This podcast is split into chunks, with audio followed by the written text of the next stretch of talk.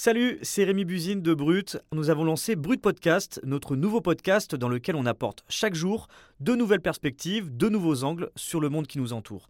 On y parle d'amour, de santé mentale, de pensée philosophique, de littérature ou encore de récits inspirants. Alors pour ne rien louper, abonnez-vous à Brut Podcast. Je vous dis à bientôt et bonne écoute. J'ai décidé de témoigner euh, sous un pseudonyme pour me préserver préserver ma famille et aussi parce que j'ai signé des contrats de confidentialité. Donc euh, je ne voudrais pas euh, que ces gens-là puissent m'attaquer.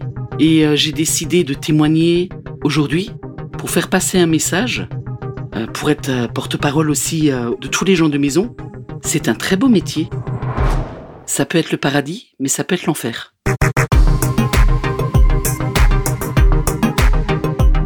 Pendant 15 ans, Lydia été gouvernante pour des grandes fortunes des familles d'aristocrates aux nouveaux riches, elle a servi des personnalités influentes et proches du pouvoir, et c'est pour cela qu'elle témoigne aujourd'hui sous pseudonyme.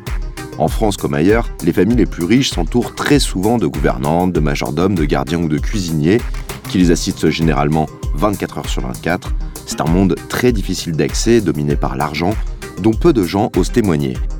Dans cet épisode, on a réussi à pousser les portes des maisons des Français qui comptent parmi les plus fortunés. Je suis Sébastien Holland, journaliste à Brut, et vous écoutez Défense de filmer.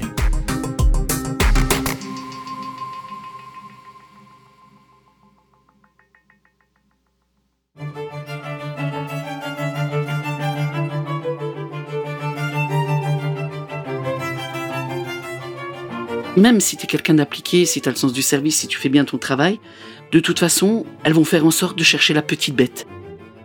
Et tu ne dois pas contester parce qu'elles te payent, parce qu'elles sont la patronne. Les patronnes, entre guillemets, dont parle Lydia, sont les maîtresses des maisons dans lesquelles elle a travaillé. Cela fait trois ans qu'elle n'est plus à leur service, mais pendant des années, avec Joseph, son conjoint, ils ont été au service des grandes familles. Lydia, c'est la journaliste Lisiane Larbani qui l'a rencontrée. Salut Lisiane. Salut Sébastien. Alors déjà, pourquoi tu t'es intéressée aux domestiques des grandes fortunes? Et d'ailleurs, on dit bien domestiques alors oui, c'est le bon terme. On pourrait croire que c'est un peu péjoratif, mais euh, pas du tout. Tu peux aussi dire employé de maison ou personnel de service si tu préfères. Pour te répondre, euh, je sais pas si tu connais, mais moi, je suis hyper fan de la série Downton Abbey.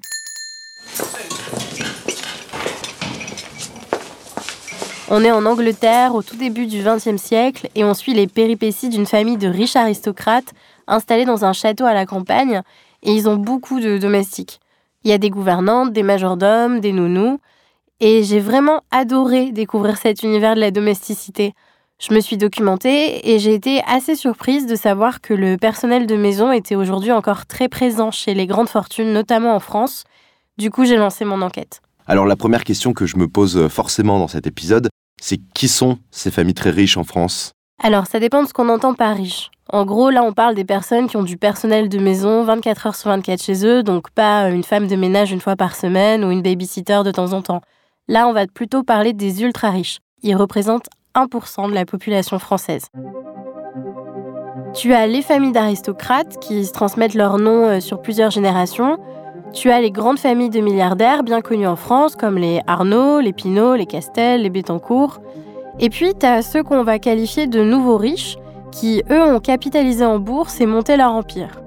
Tous ces gens-là ont un gros patrimoine immobilier, ils voyagent beaucoup, et du coup, ils ont besoin de s'entourer de personnel qui va s'occuper de la maison, des extérieurs, de la vie quotidienne, tout ce que finalement, bah, les riches n'ont pas le temps ou estiment euh, ne pas avoir à faire. Et comment t'as trouvé Lydia? Comment t'es entrée en contact avec elle? Alors, il faut savoir que c'est vraiment très compliqué de rencontrer les personnes qui travaillent pour des grandes fortunes. Pour la simple raison qu'ils vivent dans l'ombre. On les voit pas. Ils sont dans les châteaux, les hôtels particuliers, les résidences secondaires, donc c'est très difficile de les approcher.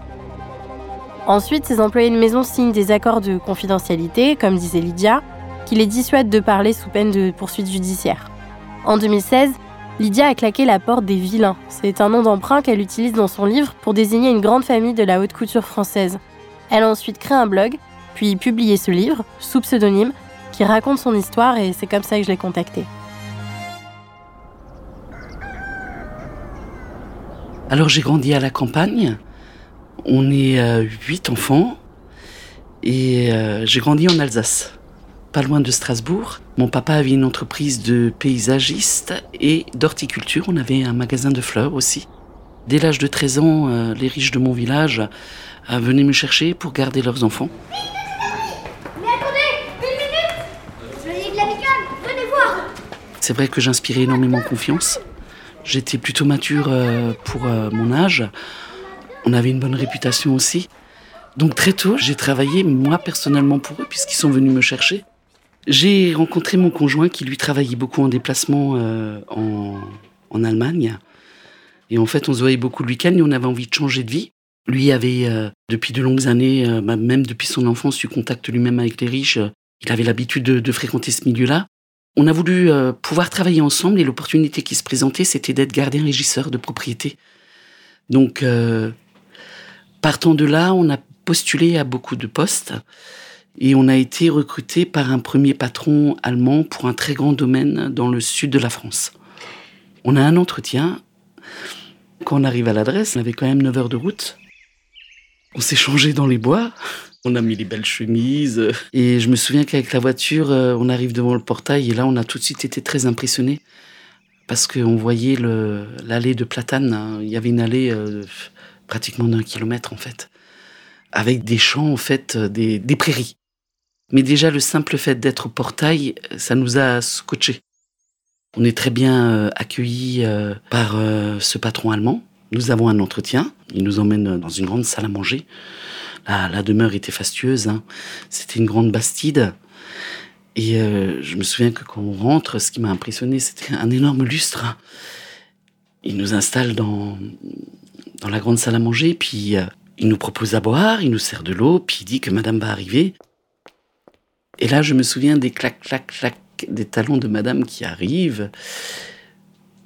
Pour notre entretien, madame est arrivée euh, drapée avec euh, oui, une robe de haute couture pour un entretien.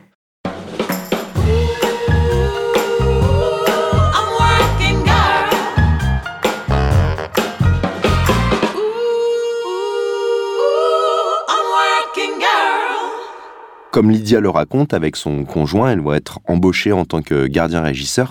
Est-ce que tu peux nous expliquer ce que c'est que ce métier? Alors, c'est un poste double qui est créé spécialement pour des couples. Lui, du coup, s'occupe plutôt des extérieurs, le jardin, le court de tennis, la piscine, et elle, l'intérieur, donc le ménage, le linge, la cuisine, les courses. On peut aussi dire que Lydia était bah, gouvernante. Ils sont logés sur place, ils vivent dans une maison indépendante, et Lydia travaille à partir de 7h30 jusqu'à 19h. Et ce travail, ils l'ont trouvé comment? Alors à l'époque, c'était dans les dernières nouvelles d'Alsace, c'est le journal régional. Mais aujourd'hui, les annonces sont publiées sur des sites de recrutement classiques comme Pôle Emploi ou Indeed. Il y a même des agents spécialisés qui ont été créés par des anciens majordomes ou gouvernantes qui forment du personnel de maison. Donc finalement, c'est aussi beaucoup de réseaux et de bouche à oreille. Je m'éclatais parce que j'adore faire la cuisine. Et en plus, budget illimité, donc euh, je me suis pas privé pour acheter les meilleurs mets. Ça, c'était le top par contre. J'ai touché à des produits que, je n'aurais jamais eu les moyens de d'atteindre. Euh, les épices, les poissons, les crustacés, euh, tout simplement la truffe, le caviar, ce genre de choses. Tu travailles dans du beau. Le contexte est beau. Tu travailles euh, vraiment dans un cadre magnifique, aussi bien dehors que dedans. Nous, en plus, on a eu l'opportunité de le faire en couple, d'élever notre fille aussi là-dedans. Donc, c'est des cadres de vie qui sont euh, riches, beaux. Alors c'est vrai que l'idéal présente un cadre euh, plutôt idyllique. Du coup, est-ce que tu saurais me dire le salaire que perçoit un domestique, c'est à peu près combien? Alors le salaire va vraiment dépendre du statut du domestique. Parmi les plus hauts salaires, les majordomes, par exemple, peuvent gagner jusqu'à 12 000 euros par mois. Une nounou qui s'occupe d'enfants de stars m'a confié, par exemple, gagner, elle, 8 000 euros par mois. Lydia et Joseph, eux, ont gagné jusqu'à 5 000 euros par mois à deux en sachant qu'ils sont logés gratuitement sans charge à payer et qu'ils touchent en plus des primes, sans compter les nombreux cadeaux en nature, les sacs de luxe, les vêtements. Sur le papier, c'est intéressant comme compromis du coup. Et est-ce qu'on peut dire que c'est courant ces cadeaux de la part des patrons? Oui, ça fait vraiment partie des avantages du travail de domestique. Nous, les premiers patrons euh, chez qui on a travaillé, nous ont offert des super vacances euh, aux Canaries dans leur autre demeure. Voilà, c'est eux qui nous ont emmenés à, à Marignane avec une enveloppe. J'ai eu une enveloppe en papier craft avec des sous dedans. Ils nous ont offert les vacances avec le billet d'avion tout payé dans leur euh, autre demeure euh, aux Canaries, où un couple de gardiens-régisseurs comme nous nous attendait. Et c'était très rigolo parce qu'en fait, on n'a pas pu se faire servir. Ils étaient à notre service. On a bu un coup ensemble et on leur a dit qu'on voulait pas qu'ils nous servent parce qu'ils faisaient le même boulot que nous. Et franchement, on n'avait pas du tout envie d'être servis.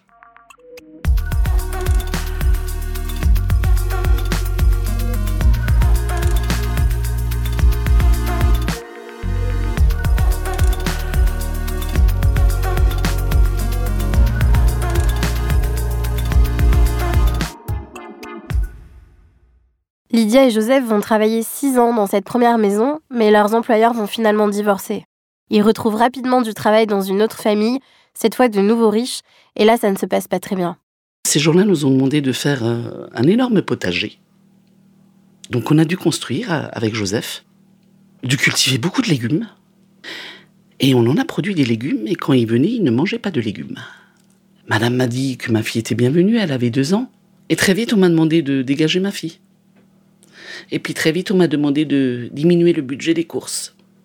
Elle nous harcelait au téléphone quand ils n'étaient pas là. Elle piquait des crises. Quand je décrochais pas tout de suite le téléphone. Et elle en était arrivée à un stade en me disant qu'elle m'interdisait de sortir de la propriété. Sans que je lui ai demandé l'autorisation. Ils voulaient carrément, eux, nous séquestrer.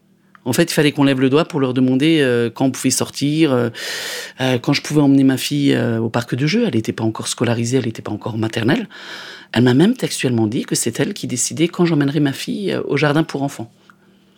Parce que je pense qu'elle est arrivée, elle, dans ses raisonnements, au paroxysme de je suis une nouvelle riche, ce sont mes esclaves, je les dirige au doigt et à l'œil, ils m'appartiennent. Donc euh, c'est parti en, confiture après, oui. On ne pouvait pas travailler pour des gens comme ça. Combien de temps ils sont restés chez ces gens? Ils sont restés un an et demi chez eux. En fait, c'est très compliqué de démissionner dans ce genre de situation parce que si tu démissionnes, tu perds tes revenus et ton logement de fonction. Mais il faut savoir que chez le personnel de maison, paradoxalement, il y a aussi un très gros turnover et que c'est assez facile de retrouver du travail au bout de quelques mois. C'est-à-dire que dans leur carrière, les domestiques sont au service de plusieurs familles. Par exemple, en 15 ans, Lydia et Joseph ont travaillé pour quatre maisons. Et leur dernière expérience s'est très très mal passée. C'était dans la famille Villain dont je te parlais au début de l'épisode. Pour monsieur et madame Villain, euh, on a postulé euh, via le, Pôle emploi. Au départ, on ne sait pas que c'est monsieur et madame euh, Villain, grand nom de la couture. On est très vite contacté. bien sûr, sur notre CV, on ne met jamais les noms des personnes pour qui on travaille, mais lors d'un entretien, on parle de noms. Euh, quand Madame Villain euh, m'a découvre pour qui on a travaillé, elle s'empresse de vouloir nous rencontrer. Quand on arrive là-bas, ils ont quelque chose de fantastique. Hein. Ils ont un domaine de 35 hectares euh, avec un très très grand château et un jardin à la française énorme, hein, plus grand qu'un terrain de foot. Donc 10 jardiniers à l'année pour s'en occuper, du jardin, des extérieurs, et 5 personnes pour s'occuper de la cuisine et de l'intérieur de la demeure. Il y a une quinzaine de personnes environ à l'année. Madame Villain avait des jumelles. Donc déjà, euh, elle portait des jumelles toute la journée, elle observait euh, les jardiniers à l'extérieur. Et il faut savoir que dans toutes les pièces du château, même dans les dépendances, tu avais un genre d'interphone. Et Madame Villain pouvait appeler à cet interphone pour savoir si tu étais bien présent dans la pièce. J'ai eu des crises euh, chez Madame Villain parce que j'ai coupé les pommes. Il fallait couper des quartiers et j'avais pas posé les quartiers en soleil. J'ai pas fait un soleil, je, j'ai fait une fleur. Je l'ai vu euh, frapper euh, ma collègue à coups de torchon, euh, une femme quand même qui avait 55 ans, qui n'avait rien fait. Ce qui m'a choqué, c'est que ma collègue ne se défendait pas. Elle courbait les chines et prenait les coups de torchon, et, et je vois encore la scène, c'était horrible. Elle l'a frappé, elle l'a frappé, et ma collègue lui disait Oui, madame, oui, madame, oui, madame il y avait une soumission. Euh, les patronnes instaurent, imposent la soumission. Ce sont les dominatrices et elles le font savoir. Euh, les vilains vivaient euh, comme le roi Soleil. Hein, ils avaient les serfs autour, leurs servantes, leurs serveurs. j'ai rencontré d'autres personnes, j'ai beaucoup discuté avec d'autres personnes euh, qui ont fait ce métier-là, qui travaillent sur des grands domaines. Je pense notamment à, une jeune femme qui, à l'époque où j'ai fait mon livre, devait avoir une trentaine d'années. Eux, sur ce château, ils étaient une trentaine de personnes au service des patrons. Elle portait des robes de bure, comme dans le Moyen Âge. Et elle portait des couches. Euh, l'histoire des couches, euh, c'est la vérité aussi. Emmanuel, on y va là On attend. Dans ce milieu-là, parce que tu es amené à faire le service. Le service, euh, par exemple, chez les vilains, je faisais le service le soir, ça pouvait durer 3, 4 heures. Tu dois rester à ton poste, t'as pas le droit d'aller faire pipi. Euh, donc moi aussi, euh, au départ, bah, je courais aux toilettes, seulement les toilettes étaient au deuxième étage. Et euh, bah, moi aussi, je me suis mis à mettre des grosses serviettes hygiéniques, hein, au cas où j'avais pas le temps de monter en haut, parce que le temps que, que tu montes, hein, comme tu es tout le temps en service, il pouvait t'arriver un accident. Oui, la condition par rapport au Moyen Âge, chez certains riches, c'est comme au Moyen Âge. Ce sont les rois et on est leurs serviteurs.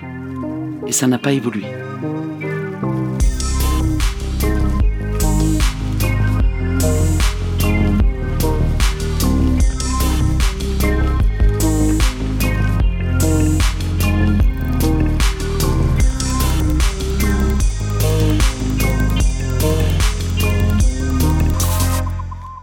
Avec ce que raconte euh, Lydia, on a vraiment l'impression d'être dans un film d'époque. Euh, les maltraitances, les robes de bure, les couches. Comment on peut expliquer que des choses pareilles se passent encore au XXIe siècle? Malheureusement, ce que raconte Lydia est loin d'être un cas isolé. Alizée Delpierre est sociologue et elle a enquêté plusieurs années sur le personnel de maison. Elle en a fait un livre qui s'appelle Servir les riches et qui est sorti en 2022 aux éditions de la Découverte. Et ce qu'elle raconte des liens de domination entre employeurs et domestiques est parfois bien pire. Alors il peut y avoir des violences qui sont plutôt, euh, je dirais, euh, symboliques avec des employeurs euh, qui interdisent leurs domestiques de pénétrer certains espaces de la maison avec des employeurs qui ignorent leurs domestiques, qui ne les regardent pas quand ils passent à côté d'eux. Il peut y avoir aussi euh, le fait d'interdire aux domestiques de s'habiller comme elles et ils le veulent, d'interdire aux femmes de se maquiller, de mettre des bijoux parce qu'on a peur qu'elles soient vulgaires ou euh, qu'elles fassent de la concurrence en termes de séduction à l'employeuse. Et puis après, il y a du harcèlement euh, moral et du harcèlement physique, du harcèlement sexuel. Et puis il y a cette fameuse violence qui a fait fantasmer beaucoup de travaux de littérature ou de cinéma entre les patrons, euh, hommes notamment, et leurs domestiques femmes, euh, qui relèvent du harcèlement sexuel, voire du viol. Et donc j'ai pu hein, avoir des domestiques euh, qui ont témoigné de, ça au cours de leur trajectoire ce qui est important, alors ce que je montre dans le livre, mais ce que dit aussi Lydia en fait, c'est que il y a vraiment une ambivalence dans ce travail domestique avec des avantages et des inconvénients. C'est loin d'être un rapport salarial manichéen euh, on pourrait croire de l'extérieur que c'est quelque chose d'atroce, sujet à une exploitation totale, la domesticité qui renverrait euh, au siècle précédent, mais en fait pas du tout. Et c'est parce que c'est pas du tout ça que les gens restent en emploi. Hein. Les gens sont pas complètement fous, hein. ils ne veulent pas servir les riches euh, tout en sachant qu'en fait ils vont être maltraités, pas payés, etc. Il y a plein d'avantages matériels et il y a aussi des avantages en termes de carrière professionnelle avec une possibilité de gravir les échelons, de entrer en tant qu'employé de ménage et puis ensuite de devenir euh, femme de chambre et donc assignée à madame et puis gouvernante et donc diriger les autres domestiques. Donc ça, c'est ce qui explique que ça attire la domesticité. Mais la contrepartie de ça, et c'est là où l'image n'est pas que blanche, pas que paradisiaque, c'est qu'il y a une, toutes ces compensations sont données pour euh, renforcer le dévouement et la loyauté des domestiques et leur mise au travail, quasi sans limite. Parce qu'à partir du moment où on fait dormir ses domestiques chez soi ou à proximité de chez soi, eh ben on peut les solliciter de jour comme de nuit. Et donc en fait, moi ce que j'ai pu constater, c'est qu'il y a un épuisement énorme des domestiques Par exemple, j'ai rencontré euh, un couple d'employeurs euh, qui voulaient que euh, leurs domestiques leur chantent des berceuses au coucher, ou encore une autre femme qui aimait avoir un feu d'artifice tous les soirs également à sa fenêtre, une personne qui voulait que ses tartines soient prêtes à 7h02 et non pas à 7h01 ou 7h. Donc en fait, tout ça, tout cet ensemble d'anecdotes qui peuvent voilà, faire, faire rire révèle à quel point finalement euh, les grandes fortunes euh, ont des domestiques pour se faire servir de manière ultra personnalisée telle qu'elle ne pourrait jamais l'être dans un autre endroit euh, que chez elle. Et c'est aussi symboliquement une manière de dire que le travail, voire le corps des domestiques leur appartient et les domestiques sont là pour, pour répondre à tout type d'ordre.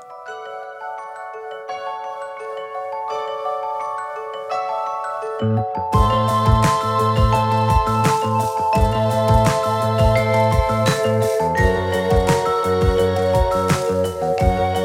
très très très riches ne sont pas tous euh, très très méchants comme euh, la famille euh, Villain. Est-ce que Lydia a pu te raconter s'être liée d'amitié avec certaines de ses familles? Oui, avec le premier employeur, ça se passait très bien. Euh, il était apparemment euh, passionné d'art et elle m'expliquait euh, qu'elle était toujours très contente d'échanger avec lui pendant des heures, qu'il lui avait offert des livres, qu'il lui avait montré des expositions et qui s'intéressait à elle. Donc oui, il n'y a pas que des méchants. Il y a aussi des patrons très bienveillants et Alizé Delpierre le dit aussi. finalement, ça va dépendre des personnes, mais c'est vrai que ce que dit Alizé Delpierre, c'est qu'il peut y avoir un espèce de sentiment d'impunité quand on a du pouvoir et qu'on a de l'argent. Et en plus, euh, la domesticité se déroule dans le huis clos familial. Donc l'inspection du travail va pas venir dans les hôtels, va pas venir dans les grandes maisons. C'est très courant en France quand on est très très riche, quand on fait partie des 1% les plus riches euh, de France, de prendre des domestiques, euh, des employés de maison. Je dirais même que c'est obligatoire quand on a atteint un certain niveau de fortune euh, de s'entourer de domestiques, pour deux raisons. Quand tu as 10 maisons, que tu es perpétuellement en voyage, que tu as énormément de choses à faire, de vie, une vie sociale très riche, tu n'as tout simplement pas le temps d'entretenir tes grandes propriétés, tu n'as pas le temps de tout préparer pour recevoir tes amis. Donc il y a déjà cette euh, première nécessité. Et une deuxième raison qui est assez aussi importante, je crois, ce que me disait Alizé Delpierre, c'est que avoir des domestiques chez soi, quand on est très riche, euh, c'est aussi un marqueur social. C'est-à-dire que tout le monde s'entoure de domestiques. Et si tu n'en as pas, on te regarde, euh, on te regarde mal. Mais j'ai envie de dire, ça viendrait même pas à l'esprit des personnes très riches de ne pas en avoir. Et Lydia, aujourd'hui, tu sais ce qu'elle devient? Tu as des nouvelles? Alors Lydia, aujourd'hui, elle ne travaille pas. Elle est sans emploi depuis quelques mois. Mais elle vit avec son mari et sa fille. Et son mari est toujours gardien pour une propriété euh, de personnes très riches qui vivent dans le centre de la France. Donc elle vit toujours chez les riches puisqu'ils sont logés euh, chez les patrons. Et Lydia, quand je lui demande si elle, elle se verrait retravailler pour des riches, elle me dit mais oui, parce que moi j'ai adoré travailler pour les riches malgré tout ce qui s'est passé. Euh, mais seulement aujourd'hui, je fais beaucoup de sélections. Donc le jour où on retournera en couple travailler pour des riches, ce sera le jour où ben, on trouvera les patrons parfaits.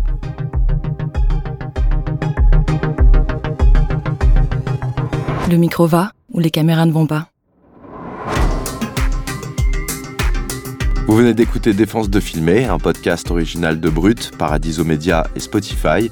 Pensez à bien vous abonner sur votre application pour continuer de nous suivre et ne rater aucun des épisodes.